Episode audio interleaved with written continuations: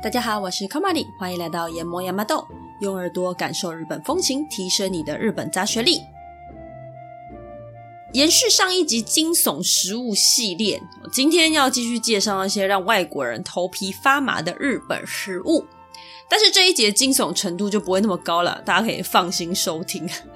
今天的主角应该大家的接受度会比较高一点，就是如果你去日本也愿意尝试看看的那一种。如果大家有想到什么恐怖的食物我们没有介绍到的，或者是有什么觉得很崩溃的经验的话，也都欢迎来交流。那这边就分享一下我自己的经验啦。因为上一集的食物里面，老实说，我有吃过，就这种纳豆。说真的，其他东西就是看归看，我真的也不想，也不是很敢花钱去体验。那说到纳豆啊，我上次有讲到说我吃过两次嘛，其实到现在目前为止是三次。第一次是我十二岁的时候跟家人去东京，那那个时候。就年轻不懂事嘛，你那时候年纪很小啊。饭店的早餐就是自助吧，所以我们全家人呢，就大家都一人拿一个回来试吃。那当然就是不负众望的全员战败。然后接下来大概就是差不多五六年前的时候，我那时候跟我妹妹还有一个朋友去大阪，因为类似那种打工度假这样子，然后就住在大阪的一户农家里面。那有一天早上，那个 host 那个爸爸就神秘兮兮的拿出纳豆要我们三个吃。我们几乎是用生命在拒绝，而且我们还一直告诉他说我们在东京吃到的时候多崩溃什么之类的。但是那个大阪的 host 就是坚持说关西的口味比较清淡。那确实啊，日本料理的地区差异性来说，确实是这样子，没错。我觉得如果大家吃到通常东京的东西，味道会比较重一点点。好了，反正因为他很大力的推荐啊，然后又一直说什么啊，关西的口味比较清淡，不会恶心啊之类的，我们就只能。就盛情难却嘛，就决定三个人吃掉这样子。然后我就当打头阵，我就先吃了一口，我觉得不行，我就再传给我妹。然后我妹也吃了，觉得也是不行。然后 host 就笑笑的看着我，然后眼睛就是闪着一个光芒，等待我们给他一些 feedback 这样子。那我们也只能笑笑跟他说啊，对不起，真的吃不习惯呢。然后就轮到最后一个朋友要吃喽，他不会讲日文，他就直接脸很臭，就拒绝吃。然后我们就一直笑笑的说。快点吃下去哦！快点，人家在看，拜托快点吃。但他就是不要，因为你，你就是如果让他看出来我们在吵架，或者是在逼他吃，就很不好意思。所以你就是笑笑，好像我们在沟通，那其实我们在用中文逼他吃下去，可他还是不吃，真的是非常的，我们是觉得蛮没有礼貌的啦。反正就是 最后就是他很没有义气，我跟我妹就只好含泪把剩下的吃掉。好，那重点就是关系也真的有比较好吃吗？我只能说真的没有，但。当然，如果大家从来没有吃过，你想要尝试看看的话呢，可能就是可以建议从关西的先下手。那后来，因为为了做这个节目，我前几天刚好前几周刚好有去东京，就顺便再吃了一次，还是不行，也就是健素糖的味道。所以，如果呢糖厂的酵母冰的味道你是可以接受，甚至你喜欢的话，也许纳豆对你来说就不是障碍。那当然，如果光秋葵那个黏黏的东西你就不敢吃的话，那纳豆真的可以先不用了。那以上就是我小小的心得分享啊。今天这一集的话呢，因为它的挑战难度真的比较低啦，所以我可以分享的个人经验或朋友的经验就比较多啦，也就希望让大家有多一点的参考值。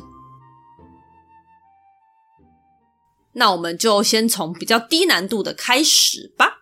今天第一个打头阵的呢，是要介绍一个东京的乡土料理。那所谓的乡土料理，其实就是当地的特色料理或者是传统料理这样子。像是中国或日本这种幅员广大啊、跨过的纬度、气候带比较多的国家，这个各地的饮食习惯差异性就会比较大啦，所以就会出现这种各地的特色料理。那台湾因为比较小、比较便利，所以我们可能对于这种料理的感受会比较淡薄一点。那之后有机会也会专门做一集乡土料理的集数来给大家介绍。那我们今天要讲的东西呢，是一种叫做蒙加亚 k 的东西。那蒙加亚 k 大家当然听日文就听得云里雾里的嘛，翻成中文呢会比较熟悉，它叫做文字烧。没错，就是如果大家有去日本的话，呃，应该会听过，或者是说台湾，诶，其实有很多店家也有在卖哦。好，那到底什么是文字烧呢？为什么它会被列在可怕食物里面呢？嗯。我先讲它的制作方式跟吃法好了。它的制作方式是这样子哦，在碗里面呢，先放入低筋面粉，酱油、柴鱼酱汁水之类的。那依照个人口味，你可能还可以加一些其他粉。那总之呢，就是你会得到一碗水水的茶色的汁液，因为它的低筋面粉的比例没有那么高，所以它并不会变成粘稠状，它就是水水的。然后接着还放材料，材料的话就很多，基本上呢是高丽菜丝、还有红姜丝、樱花虾、玉米这一类的。那当然，如果你喜欢，你可以放一些呃，例如说苏打饼啊，或者是。天妇罗花啦，或者是明太子啊，等等，反正你喜欢什么就加进去，这样子跟水饺一样。那放进去之后呢，你不用把它全部搅散，它就是让材料过一下下面那个汁液，你知道，就是让它有一点那个味道之后，就可以先把材料单独捞起来放在烤盘上烤。烤到差不多熟了之后呢，我们在材料中间清一个洞出来，就变得很像一圈甜甜圈。那刚刚那个汁液，我们就把它倒到这个甜甜圈的里面。之后呢，把它们再稍微在烤盘上面再稍微拌一下，稍微成型之后，其实就可以吃了。那刚刚那个汁液，它有点像是我们的饼皮。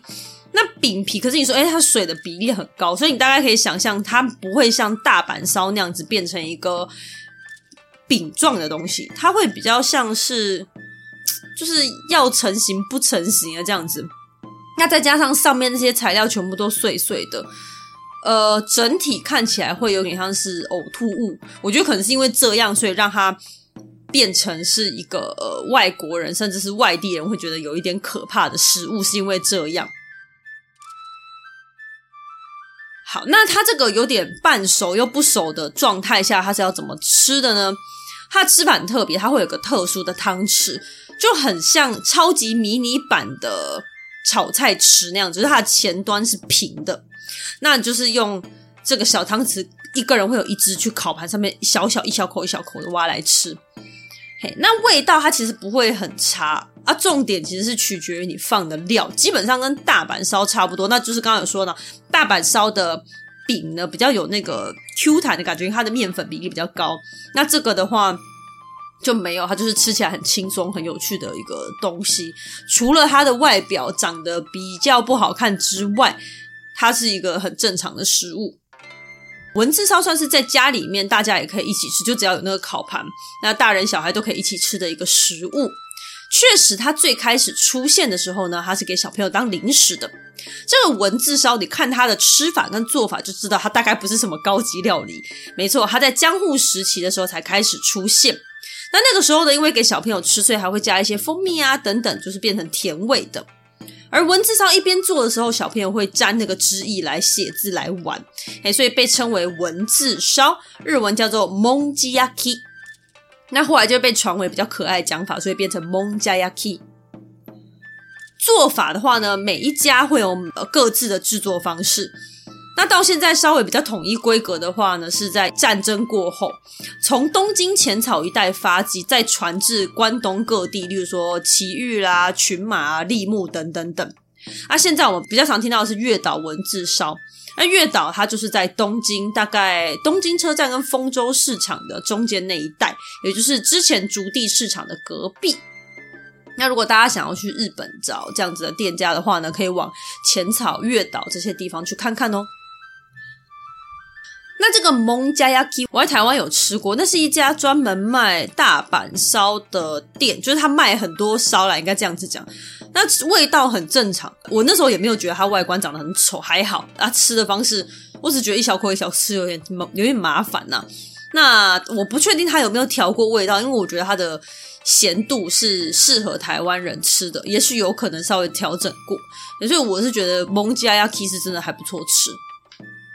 哎，但是因为有朋友有说，哎，之前去月岛特别找了一家名店要去吃这个文字烧的时候，发现，呃，应该说店家觉得他们是外国人，所以不会弄，就拒绝他们进去。所以大家如果去日本要找这样子的店的话，可能稍微注意一下有没有什么嗯特别的规定，不然这样很容易吃闭门羹，这样子有点难过。好，那接下来我们要介绍的是一种食物的分类。严格来说，不是单一料理，就是生食。大家应该都知道，日本是出了名的酷爱生食，几乎只要是生吃不会死人的东西，他们都可以拿来生吃。那这个呢，也是日本料理让大批外国人崩溃的主要原因吧。什么生鸡蛋、生鱼片，一路到生马肉、生雉鸡、生鸡肉这些东西。它这个生的东西出现的比例就快要变成我们的香菜了吧？就是如果你不喜欢香菜，但是香菜就是很容易出现在一些你意想不到的地方，防不胜防。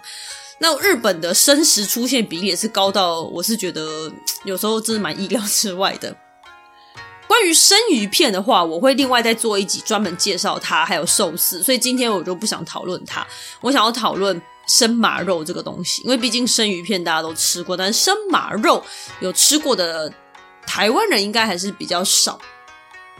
好，光是呢马肉这件事情，其实对台湾来说，应该就算是蛮特别的吧。因为首先台湾是不产马的，那文化上的话，基本上也没有吃马肉的习惯。诶，那其他地方是怎么样的呢？例如说，现在的英语系国家，过去其实是有吃马肉的习惯，只是到了近代，几乎就是完全不吃。那美国的话呢，美国不吃的。比例就应该说不吃的那种抗拒性就更高了。为什么？因为如果对美国历史有点概念的人都知道，美国这个国家它是在马背上建立出来的，所以马等于是他们的好朋友。当然，他们就拒绝吃马的比例非常的高。因此，如果你去跟台湾人说日本人会吃马肉，真的很多人会哈什么的这个反应。好，那我们来说说日本的马历史。马呢，它并不是日本的原生生物。推断大概是从蒙古那边过来的，而且应该是很早以前就有拿来食用的习惯，一直到后来颁布了禁肉令之后呢，它一度逃过升天。而马肉再次成为流行，是到大约十六世纪的时候，也就是日本战国时期的时候，当时的九州熊本藩的藩主，他叫做加藤清正。加藤清正有一次派兵攻打朝鲜的时候呢，因为粮食短缺，因此逼不得已只好开始吃战马，也就是战争用的那些马嘛。那可能一吃之后发现新大陆吧，所以回国之后呢，就继续疯狂的推广这个马肉。而另外一个原因也是因为熊本这个地方它被山跟海所包围，因此如果要跟周围的地区做交易的话，就需要跨越重重山岳。那在这个有限的地区内，必须要农耕并且自给自足的时候，马就变成一个非常重要的工具。因此，到了现在，熊本还是马肉的主要生产地哦。那马肉相关的食品消费量最大的也是熊本啊。由此可见，其实当地人是还蛮喜欢马肉这个东西的。但是，马肉在日本料理中也算是相当高级的料理，不是说想吃就随便可以吃得到的哦。马肉吃起来是什么样子？为什么要吃马肉呢？除去你的心理障碍的话，单就食物的角度来说，马肉其实是营养价值相当高的食物。在《本草纲目》这本书里面，李时珍就有特别写到，马肉可以疗伤、去热、滋养筋骨、强健腰背，并且抑制饥饿感、强健体魄等等等。确实呢，现在的学者研究出马肉富含丰富的蛋白质。铁的含量也是猪肉跟牛肉的三到四倍，所以说如果生理期的女生的话呢，是可以食用它，可以补血的，它效果可能会比牛肉更好。那再来，它还富含大量的矿物质跟维他命，而肝糖跟必要脂肪酸的含量也都比牛肉还要高，所以它的营养成分，简单来说，它就是比牛肉还要再高级一点。那它据说因为糖分含量比较高，所以入口的口感也会比牛肉再偏甜一些。入口即化，像是鲑鱼一样的口感，而基本上呢，味道还是比较接近牛肉啦，不过是相当美味的。那大家最好奇的就是下一步，诶，为什么马肉可以生吃啊？生吃会不会有危险啊？其实呢，马肉生吃相对于牛肉来说，它其实是更安全的哦。首先，马的体温比较高，所以它的寄生虫跟牛还有猪比起来就是少非常非常多。那再来呢？呃，反刍动物，好比说是牛啊、羊啊、鹿啊这些动物，它的肠道里面会住 O 一五七、O 一一之类的肠道菌。那这些肠道菌呢，我们不用去记它，反正它就是引起食物中毒的主要原因。但是因为马它并不是反刍动物，所以它的肠道里面是不会有这些让我们食物中毒的肠道菌的。基于以上原因，马肉生食是相当安全的。那最后附带一提哈，大家如果去找到马肉的店家的话呢，会发现诶，有些地方称它为樱花肉 （sakura niku）。但这里面有一些原因呢、啊，例如说呢，因为马肉的铁含量比较高，它接触到空气就会变成鲜艳的红色，因此而得名。或者是呢，在过去啊，因为是禁止食用肉类的嘛，但是当然不可能因此而禁止人民的口腹之欲，所以大家就会彼此间有一些比较隐晦的代号，好比说猪肉就是牡丹，鹿肉就是枫叶，而马肉就是樱花。那其实它还有其他的很多说法啦，不过这边就是举几个我觉得比较有趣的给大家做参考。好，那下一道生吃会让大家很害怕的就是鸡肉了。因为牛肉呢，我们可以接受半生的嘛，但是基本上台湾人都有基本认知，就是鸡肉一定要煮熟才可以吃。如果谁煮火锅鸡腿肉中间还红红的，一定会被骂。那记得我第一次听到生食鸡肉这道菜的时候，我也是整个不可置信。我是从一个在日本工作很久的一个台湾朋友口里听说的，他就说他有次跟长官去吃饭，然后长官就很神秘兮兮的，就是。推到他面前一道料理，要他试试看，他就有点惴惴不安的心情吃了，说吃下去没什么特别感觉，不过他后来送医了，但是他送医的原因跟那个生鸡肉有没有关系？我是觉得有待商榷了，因为他的那个病症，据我所知，应该跟生鸡肉没有什么直接的关系，嘿，所以大家先不要害怕，应该还没有这么严重。但其实齁，你的台湾朋友在吃火锅的时候尖叫，叫你不要吃下那块半生不熟的鸡腿肉，其实是有原因的。因为呢，生鸡肉里面它有非常非常高的几率会含有曲状杆菌或者是沙门氏菌，这两个都是让人们食物中毒的凶手。根据日本调查，东京市面上有贩卖的鸡肉中有四到六成是含有曲状杆菌的，即使是冷冻鸡肉里面也会有。因此，无论料理的环境有多干净，这种曲状杆菌其实还是相当难被完全隔绝的。唯一的方法就是要加热才可以完全杀死它们。日本平均每年会有两千名左右的人因为曲状杆菌中毒，其中就有四分之一的原因是因为吃了没有完全加热的生鸡肉。那日本政府也不是笨蛋呢，他当然知道生鸡肉有多么危险，因此呢。他们其实有一度想要禁止，但是因为禁止就等于要拔除一下文化特色，自然反对的声浪就非常大。所以日本政府现在采取的方式就是不断的呼吁风险，那吃的人就是要后果自负啦。那说成这样，大家可能就是不是很敢吃了。那我要跟大家分享是，我上个月去日本的时候有误打误撞吃到，而且我还吃了两餐。那当然，我跟家人都没事啊，就没并没有送医。啊！我是为了这一集才去查资料，才发现哇塞，超可怕！我是不是差点就死了？大家可能会比较好奇它吃起来的味道。以下是我个人的感觉，我可能不是一个味觉很灵敏的人吧。反正我觉得吃起来没什么特别，就是你会觉得不用特别生吃它也没关系。像鱼肉的话，大家都知道，就是你如果吃生鱼片，就知道生鱼片跟熟的鱼它的味道是差很多的。生的会有一个鲜甜的味道，所以。很多人不喜欢吃鱼，但是他喜欢吃生鱼片。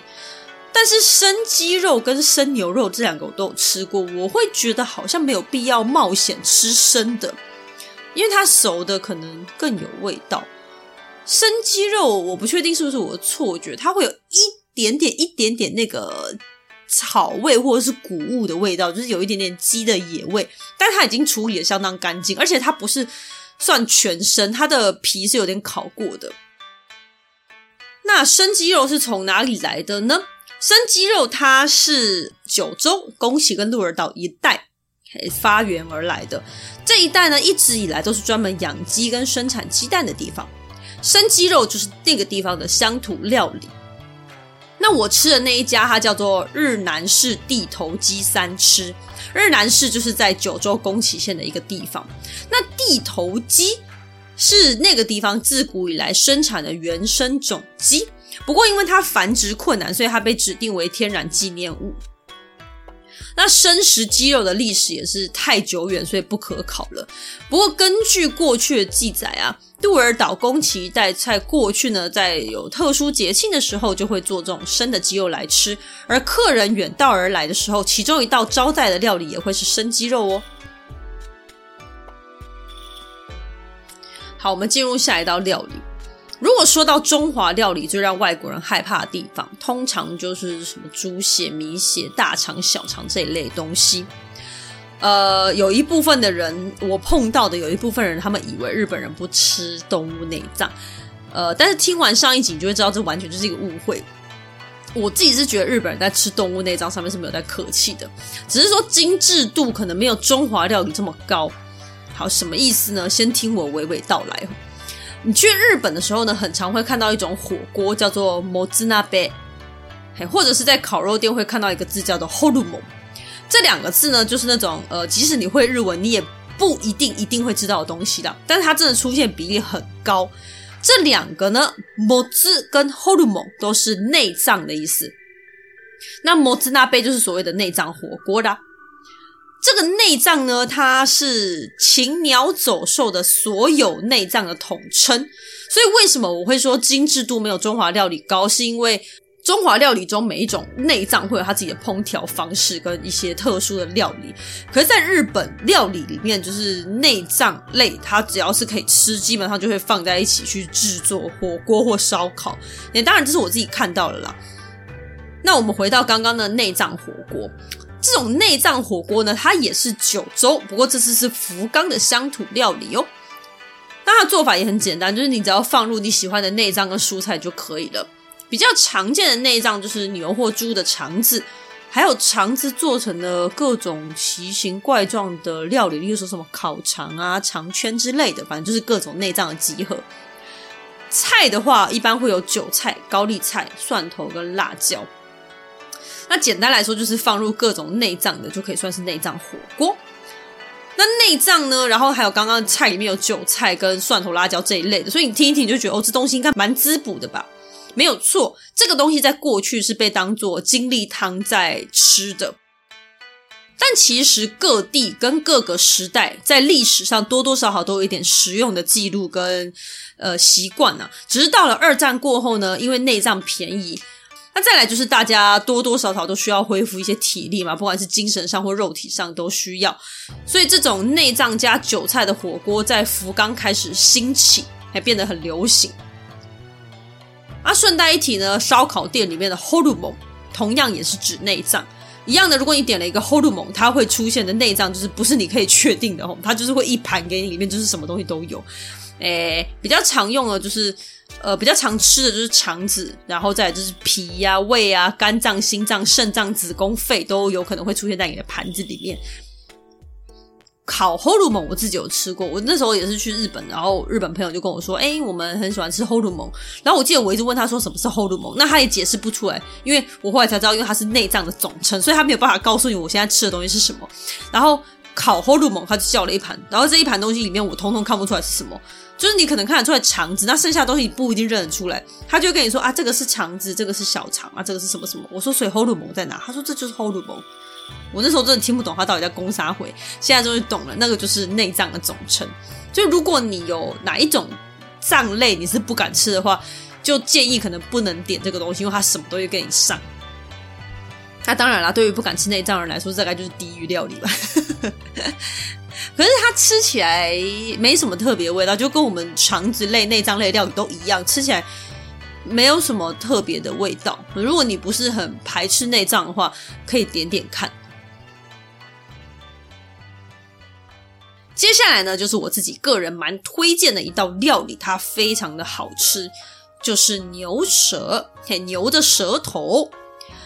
在台湾的烧烤店或是台湾的日式料理店，其实也蛮常会看到的啦。可是我真心觉得日本的比较好吃。那当然也可能只是因为我在台湾还没有吃到喜欢的啦。好了，那回到正题哦。牛舌的话，其实台湾人接受都不低啦。欧美国家会入菜的也不少。但我还是想要介绍一下，因为毕竟牛的舌头，有的人可能还是觉得有点可怕。好，那牛舌它的日文叫做牛当。它是仙台的名菜，仙台呢，它位于日本的东北地区的宫城县，它是这个地方最热闹的一个城市。那我们突然就离开了九州，来到很北边的地方了。我第一次吃到牛舌的时候，也是仙台当地的朋友带我去的，真的是一吃惊人呢。我一开始想说，好像牛舌有一点恐怖，就是为什么要吃牛的舌头？吃起来会有味道吗？结果哦，天哪，一吃惊人，真的是曾经沧海难为水。从此以后，我再也没有在台湾吃过比日本更好吃的牛舌了。那前一阵子我去东京的时候，有在百货公司里面找到当时仙台的那家店，味道跟记忆中差不多，很好吃，很厉害。那牛舌的味道其实跟牛肉差不多，只是说因为牛肉你有时候看部位或是煮的方式会有一点老，有一点干。啊，牛舌的话它不会老也不会干，口感很好，就是会 Q 弹 Q 弹，可是不会到太 Q，但它很有嚼劲，很蛮好咬的。调味呢，跟牛排一样，建议最简单、最基本的调味就很好吃了。因为它其他有的会加什么咖喱啊之类的，或者是辣味的。可是我觉得它会把它的味道盖掉，因为牛舌的味道其实比较没有那么重啊。所以如果把它味道盖掉，其实有点可惜。建议第一次吃的话，可以先选最简单的调味就好了。说到仙台呢，就会想到的代表性料理，这道牛舌。嘿，它的发起过程，我们来介绍一下。故事要回到二战结束后的日本。之前我们在拉面篇的时候有提到，诶，当时国家比较混乱嘛，那方便移动的这种路边摊、路边小摊类型的店铺就开始流行起来啦。那个时候最流行的是烧烤鸡肉串这种店家，因为首先准备很方便嘛，然后料理也都很快速，所以很多人就是下去做这个烤鸡肉串的店家。那那个时候有个叫做佐野启四郎的人，他也跟风开了一家烧烤鸡肉串。为了吸引更多客人，佐野的店他不只卖鸡肉，他还卖牛肉、猪肉等等等。不过可惜的是，因为太多人做了，所以无论如何生意都普普通通的。那佐野就在想啊，他一定要找到一道没有人卖，而且不能被超越、难以被复制的料理，才可以突破他的困境。于是呢，他就把主意打到牛舌身上。他那时候听说牛舌很好吃，就想办法弄了一条来试试看看。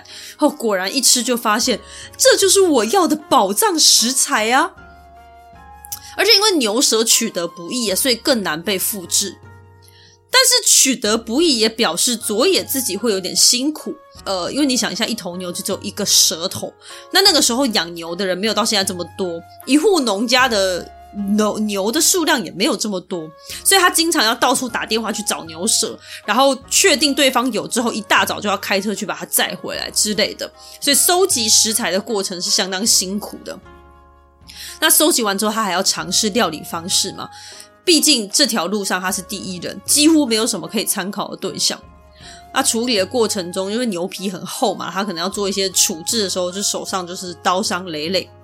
在他不断的尝试各种符合日本人口味的料理方式，从厚度、下刀的位置、熟成的时间长短、盐巴的量、撒盐的方式、炭火的火力、烤的程度跟角度等等等等等，你可以想到各种细节，他都不断的重复尝试、重复实验，终于完成了现在这道代表仙台的牛舌料理。现在我们去吃牛舌料理的话，餐盘里面的内容物基本上都是固定的。它会有一盘牛舌、一碗麦饭、一盘腌渍物，还有一碗牛尾巴汤。这个呢，是从一开始创立牛舌料理的时候就固定下来的最经典的配餐。顺带一提，那个牛尾巴汤也是佐野发明的。那它跟牛舌一样，搜集不易，而且它也是经过多方尝试之后开发出来的。牛舌开始逐渐流行起来，是在日本经济高度成长的时候。一开始就是只有少部分的行家会吃啊，所以他们之间就是很流行。那后来呢，逐渐流传到一些独自来到仙台工作的上班族之间，来渐渐的才开始传开来。那接着媒体就把它用健康美食这样子的噱头报道。那一报道呢，大家也不放过机会，开始以当地土产为卖点。在车站啊、火车上这些地方贩卖，逐渐的呢就变成仙台的代表名物啦。那当然，到了现在，不只是仙台，日本各地几乎都可以找到牛舌的店家。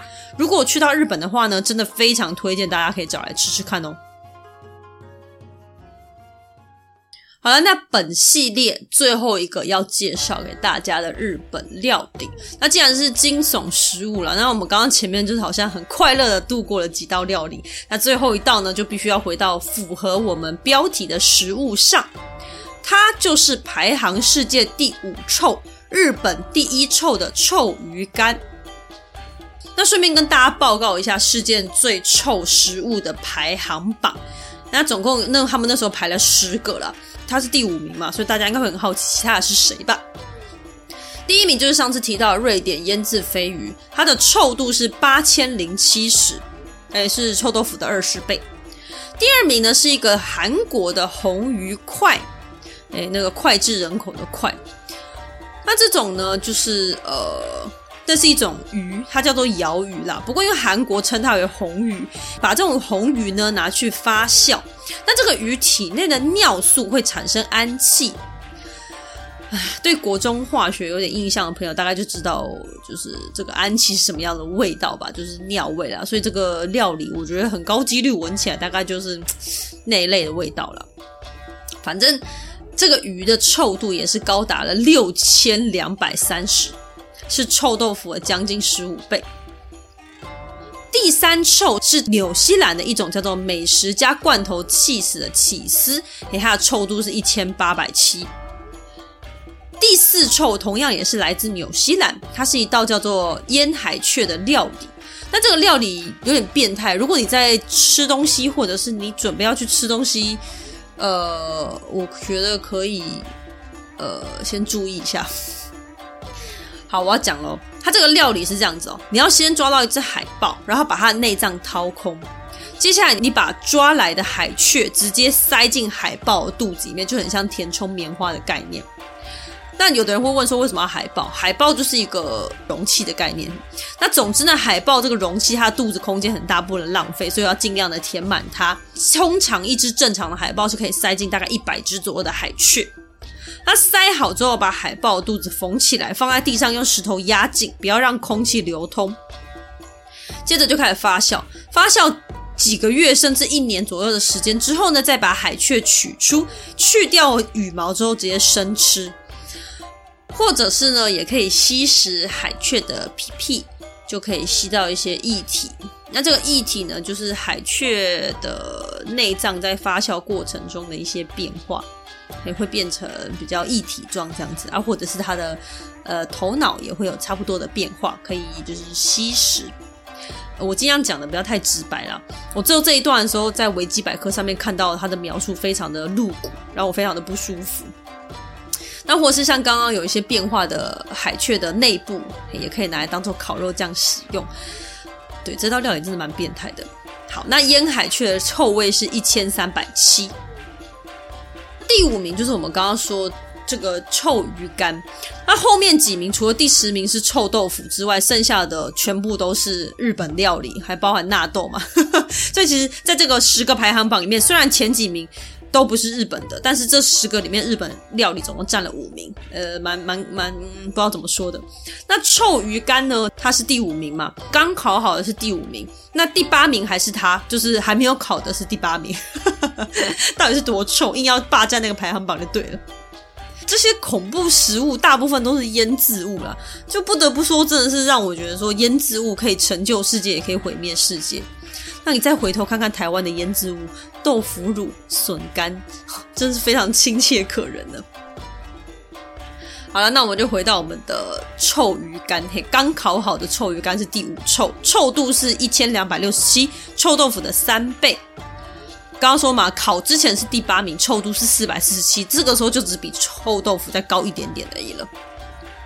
好，那刚刚这个排行榜呢，我会把它放在 IG 上面哈，如果有兴趣的话，可以去 IG 看一下。好了，那这个臭鱼干是什么来头呢？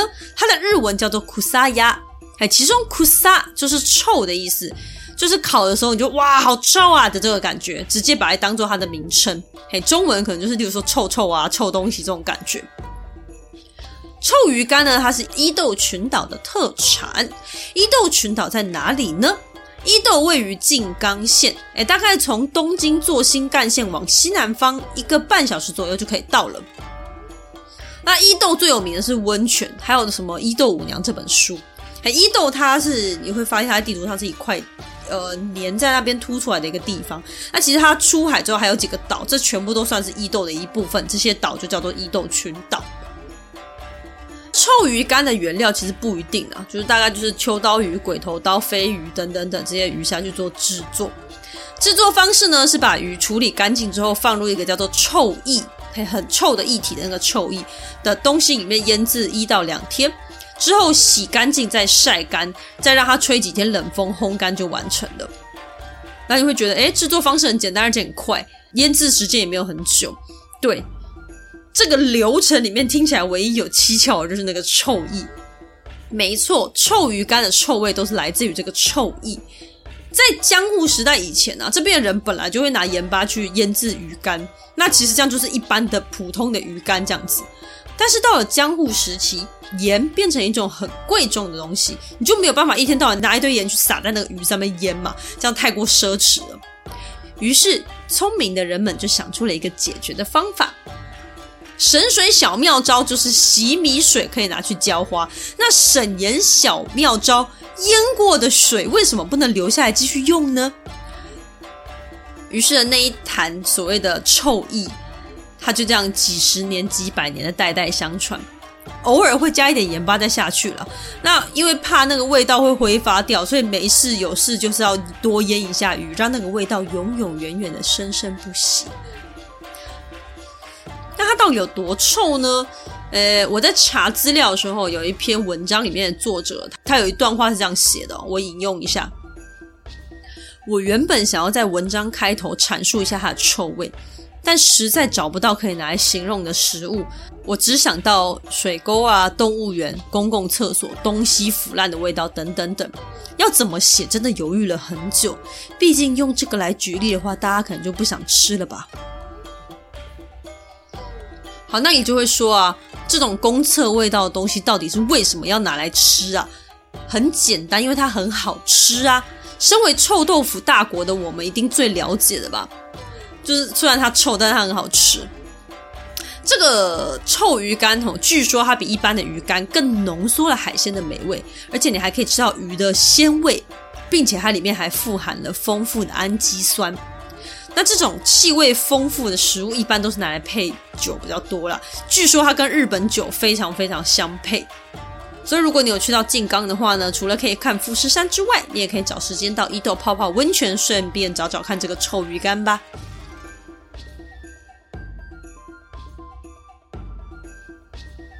结果呢，可怕的食物整整介绍了两集。让大家在这两周都在不舒适的状况下度过，觉得蛮抱歉的。话说回来啦，从这两集你可以看得出来，日本真的是一个非常典型的海岛国家，他们跟海洋内的生物呢有着不可分割的密切关系。那我自己也觉得，去日本的话，除了拉面之外，海鲜料理的表现真的是日本是相当优异的。推荐大家如果敢吃的话呢，尽量可以多往海鲜的方向去尝试。那这两集里面呢，有一些食物，当然大部分吃的都不会怎么样，但是有一些生食呢，吃了可能会有生命危险的，就请大家自己多考虑一下，再决定要不要尝试。那不过因为今天都有跟大家详细介绍啦，所以多一分了解就会多一分保障。而跟我一样，大部分都还是不敢吃的人，就当做多了解一些特殊冷知识吧，毕竟。知己知彼，百战百胜嘛。我们在路上看到那个火锅，你就知道那个是什么东西；白子你就知道它是什么东西，就不要乱点。好了，日本食物系列大概就到这边了。下一集开始会跟大家介绍日本的一些特殊职业。那我们要从巫女开始介绍起，就请大家不要错过喽。如果你喜欢我们的节目的话呢，欢迎在 Apple Podcast 点击五星好评，或者是到节目下方点选抖内连接，给卡玛里一些鼓励与支持吧。今天谢谢你的收听，我们下集再见，拜拜。